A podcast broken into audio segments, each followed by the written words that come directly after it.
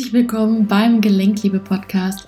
Mein Name ist Verena Fassbender und ich bin selbst ehemalige Rheuma-Patientin, habe das Rheuma damals mit zwölf bekommen, bin seit fünf Jahren medikamentenfrei und seit vier Jahren symptomfrei. Und ich möchte dich mit diesem Podcast motivieren, dass Rheuma eben keine Einbahnstraße ist und du die Züge selbst in der Hand hast, was mit dir und deinem Körper geschieht. Ich habe mich mit den Jahren darauf spezialisiert, die emotionalen Konditionierungen, die für Rheuma verantwortlich sind, aufzulösen. Und hier in dem Podcast erhältst du eine Menge Inspiration aus meiner Praxis. Was soll ich bei Rheuma essen? In dieser Podcast-Folge geht es rund um Ernährung bei Rheuma. Oder genau eben auch nicht. Ich werde doch immer noch ziemlich häufig danach gefragt, was denn die richtige Ernährung bei Rheuma sei. Und so individuell wie die Personen hinter der Diagnose Rheuma sind, so ist eben natürlich auch der Stoffwechsel und mehr denn je die emotionale Grundlage der betroffenen Person. Das ist auch der Punkt, warum es nicht eine einzige Form gibt, beziehungsweise Ernährungsform, Ernährungsmöglichkeit gibt, die dir hilft, deine Symptome zu unterdrücken. Es gibt sehr, sehr, sehr, sehr viele Arten, sich zu ernähren. Bis hin zum Fasten, Darmkuren machen und so weiter und so fort. Ja, du kannst alles, alles machen. Ah, und hier ist sozusagen schon das erste Problem, ja, dass die Menschen, die eben von Rheuma betroffen sind, die natürlich eine Alternative suchen, was ja auch alles schön und richtig ist, aber dass sie anstatt in sich hineinzufühlen, okay, was tut mir denn gut, was tut mir nicht gut, ja, von dem, was vielleicht irgendwo empfohlen wird, wirklich nach dem Nonplusultra suchen, wie es zu sein hat Oftmals landen die Menschen dann in der veganen Ecke, das heißt ne, in der Vollkommenheit sozusagen.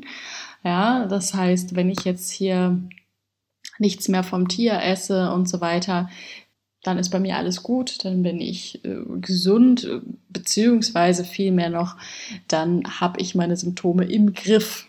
Gesund möchte ich davon nicht sprechen, ja, weil es gibt eben auch eben ganz, ganz viele Menschen mit Rheuma, die sich dann beispielsweise vegan ernähren oder eine andere Ernährungsform, die dann aber sich damit überhaupt nicht identifizieren können. Ja, dass sie das essen und denken, ja, okay, vielleicht, vielleicht ist es mal für eine Woche ganz nett, sich zu ernähren oder vielleicht ein paar Tage oder vielleicht einzelne Mahlzeiten. Aber die ganze Zeit, ja, das heißt, das ist der Preis, dass du deine Lieblingsessen beispielsweise ähm, nicht mehr essen kannst, dass du an familiären Mahlzeiten oder Mahlzeiten mit Freunden vielleicht immer eine Extrawurst brauchst, ne? Oder halt eben auch nicht. Ähm, ne? Und das zieht sich dann sozusagen so hin und dann kann es natürlich sein, dass du dich schmerzmäßig, gelenkmäßig natürlich freier fühlst. Das ist ja schon mal ein Zugewinn. Und es ist auf jeden Fall natürlich besser, als Medikamente zu nehmen, keine Frage. Aber dann hast du diese Einschränkung einfach auf eine andere Ebene, ja, versetzt sozusagen. Ja, und dann ist halt auch noch die Frage, die nächste Frage, die viele gar nicht überdenken, und zwar, dass die Lust auf etwas Bestimmtes zu essen auch emotional bedingt eben ist, ne? dass sie eben dazu dient, auch bestimmte Sachen zu kompensieren, zu denen wir vielleicht in bestimmten Situationen nicht in der Lage sind, damit umzugehen. Ja, Emotionen aus dem Untergrund, sage ich jetzt mal, aus dem Unterbewusstsein, etwas, was getriggert wird oder ne, wenn wir auch akute Sachen vielleicht mal haben, wie eine Trennung und so weiter und so fort. Wenn ich dann in so einer Situation, ja, man sagt ja ganz oft, bei Liebeskummer essen viele halt eben auch Schokolade. Das heißt, wenn ich in dieser Situation mir dann diese Schokolade oder den Zucker sozusagen verweigere, dann ist es sozusagen äquivalent mit äh, das Baby schreit, ist traurig und die Mutter oder andere Erziehungsperson äh, lässt das Kind schreiend liegen. Nein, es bestraft das Kind sogar noch dafür, dass es schreit. Ne? Also nochmal ein obendrauf. Wir dürfen einfach nicht vergessen, dass wir in uns immer alle Rollen gleichzeitig tragen als Erwachsener, ja, dass wir immer noch das innere Kind in uns tragen.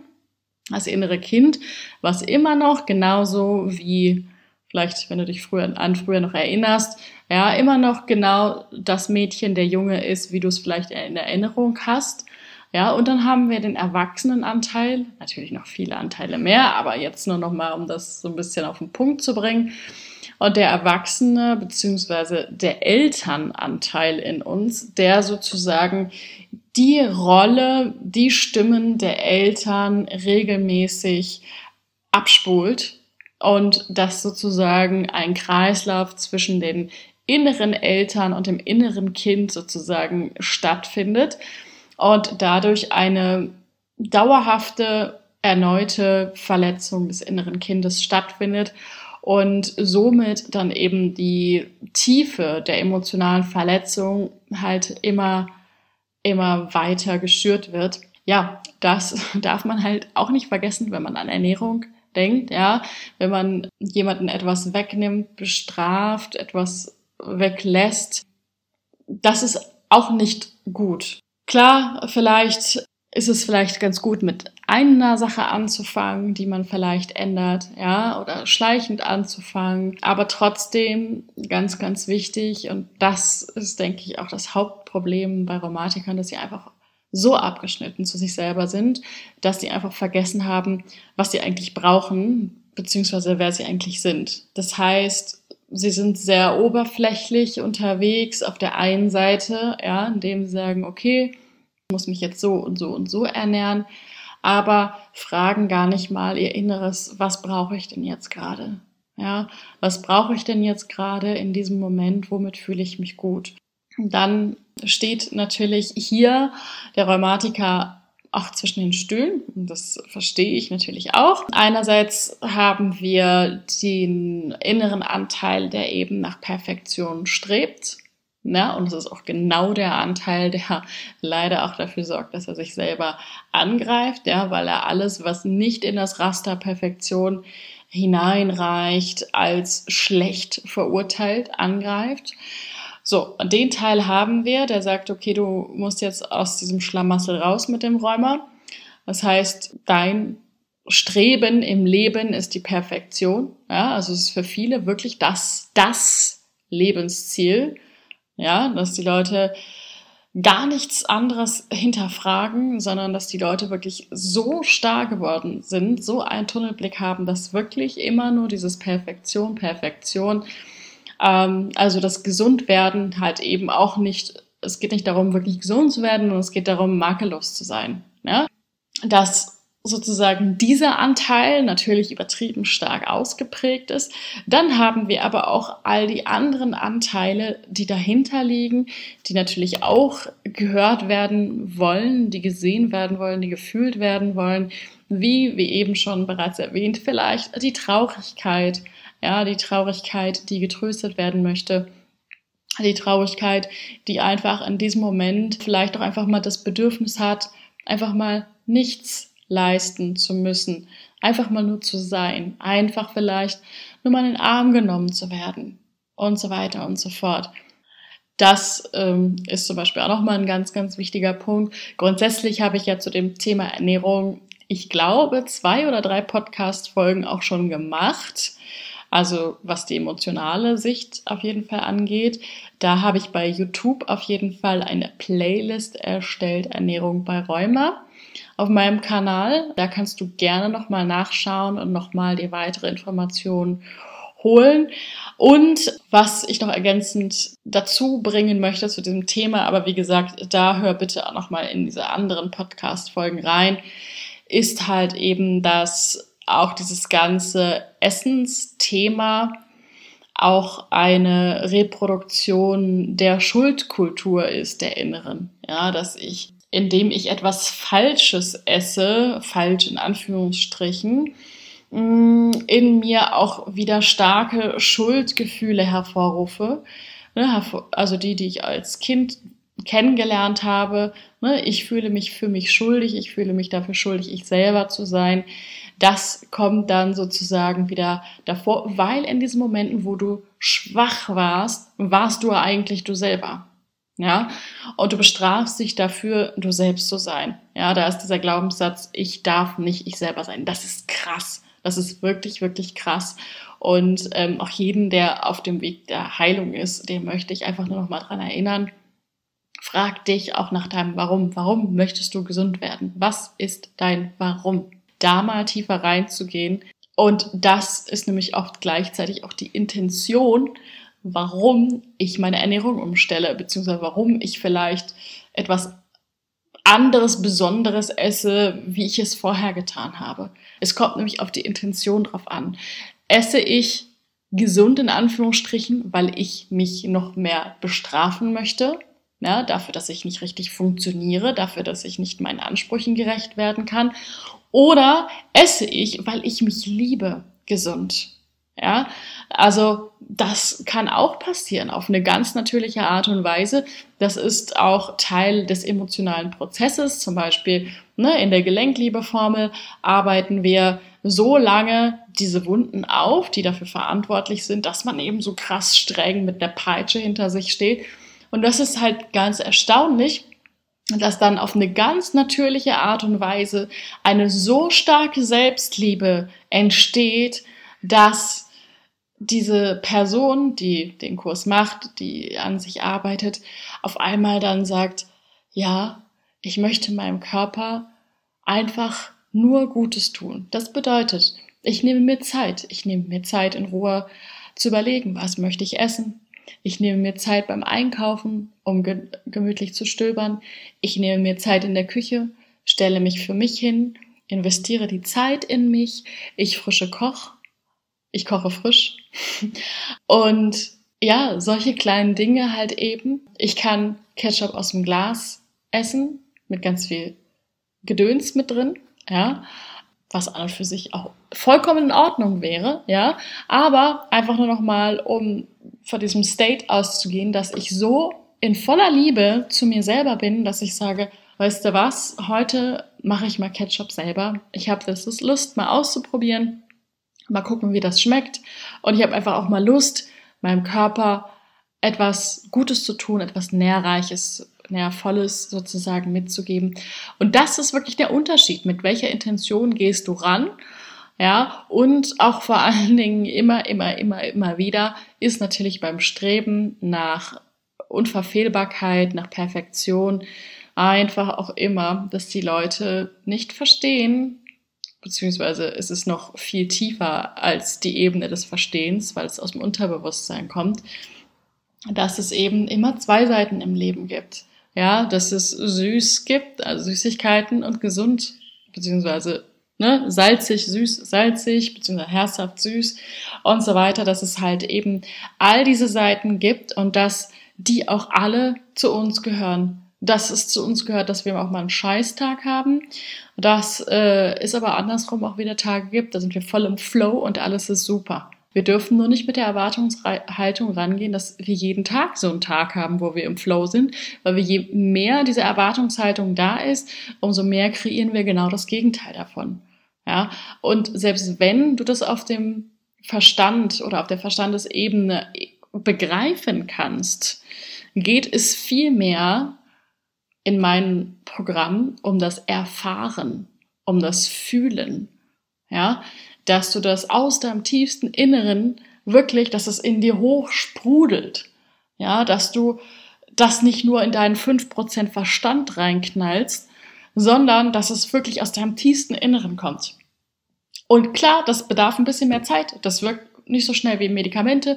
Das wirkt nicht so schnell vielleicht äh, bei einer, wie bei einer Ernährungsumstellung. Wobei auch nicht allen Menschen ist mit Ernährungsumstellung geholfen, beziehungsweise sind die Symptome niedriger. Aber wie auch immer, vergiss wirklich nie, wie lange es gebraucht hat, dass du zu diesem Punkt gekommen bist, wo du jetzt bist, dass dein eigener Körper einen Krieg gegen dich führt. Und dann hab bitte auch auf der anderen Seite Verständnis für dich. Denk immer an dieses kleine Kind in dir, was vielleicht extrem darunter gelitten hat, wie Mama, Papa in bestimmten Situationen waren, was für einen Anspruch sie eben an das kleine Kind hatten, was sie von ihr, von ihm verlangt haben. Denk einfach daran zurück und versuch wirklich mit dir so zu reden, wie du es dir in diesem Moment, als du noch ein kleines Kind warst, sehnlichst von deinen Eltern gewünscht hast. Alles geschieht genau dann, wann es geschehen soll. Alles in jedem Moment ist genau richtig. Ja, wichtig ist einfach nur, dass du dich auf den Weg machst. Und dass du auf diesem Weg alles erntest, was du sehen kannst. Und dass du siehst und hinterher erntest. Ganz, ganz wichtig. Schau immer nicht, nicht nur dahin, wo du noch nicht bist, sondern schau dahin, wo du jetzt bist. Im Hier und Jetzt ist immer alles in Ordnung. Im Hier und Jetzt ist immer alles heile. Ja? Schau, was du schon erreicht hast, wo du schon hingekommen bist. Und auch nochmal eine kleine Faustregel, je mehr du denkst, umso weniger kommt es aus deinem Inneren. Je mehr du denkst, bist du angstgesteuert. Je mehr du denkst, triffst du keine Entscheidungen, die wirklich gut für dich sind. Je mehr du denkst, bist du im Außen unterwegs je mehr du denkst, hast du einfach den Blick nach innen verloren und du bist abgeschnitten zu dir selber. Lass den Denker mal weg, lass die Denkmaschine mal beiseite und geh ins Fühlen. Fühle für dich im Inneren, was ist meine Wahrheit. Also, in diesem Sinne, ich wünsche dir einen wunderschönen Sonntag. Es gibt bald wieder die Möglichkeit, mit der Gelenkliebe-Formel zu starten im Herbst. Wenn du Lust hast, ganz genau zu erfahren, wann es losgeht, zu welchem Datum, dann geh auf meine Seite verenafassbinder.com. Dort findest du direkt auf der Startseite die Möglichkeit, dich auf meine Warteliste eintragen zu lassen. Und dann bist du der Erste, die Erste, die erfährt, wann es losgeht und sich anmelden kann.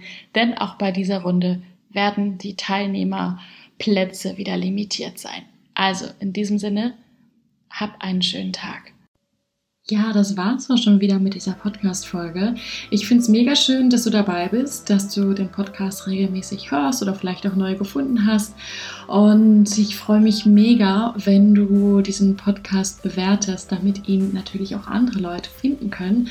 Und als kleine Belohnung möchte ich dir eine speziell für Rheuma aufgesprochene Hypnose von mir schenken. Wie es funktioniert, schick mir einfach einen Screenshot von deiner Bewertung, wo auch immer das ist, bei iTunes oder bei Spotify und so weiter und so fort. Schick mir einfach eine E-Mail an hallo@verenafassbender.com und dann schicken wir dir das als kleines Dankeschön zu.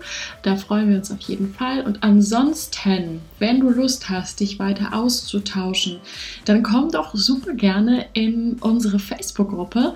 Dort sind wir alles Gleichgesinnte, die ja im gleichen Boot sitzen, die wirklich sagen, ich möchte jetzt einfach einen anderen Weg gehen mit dem Rheuma. Es reicht mir, wie es bisher gelaufen ist. Wir tauschen uns da aus. Und dort hast du im Übrigen, neben den Vorzügen, dass ich dort auch regelmäßig live sein werde und eure Fragen beantworten werde. Auch die Möglichkeit, einmal im Monat ein 30-minütiges Coaching mit mir zu gewinnen. Es gibt immer entsprechend der Beteiligung in der Gruppe. Wählen wir unter den fünf Leuten, die sich am meisten in der Gruppe beteiligt haben, pro Monat immer eine Person aus. Das heißt, wenn du Lust hast, ja, dich da zu beteiligen, dazu zu kommen, dann ja, bist du natürlich herzlich eingeladen.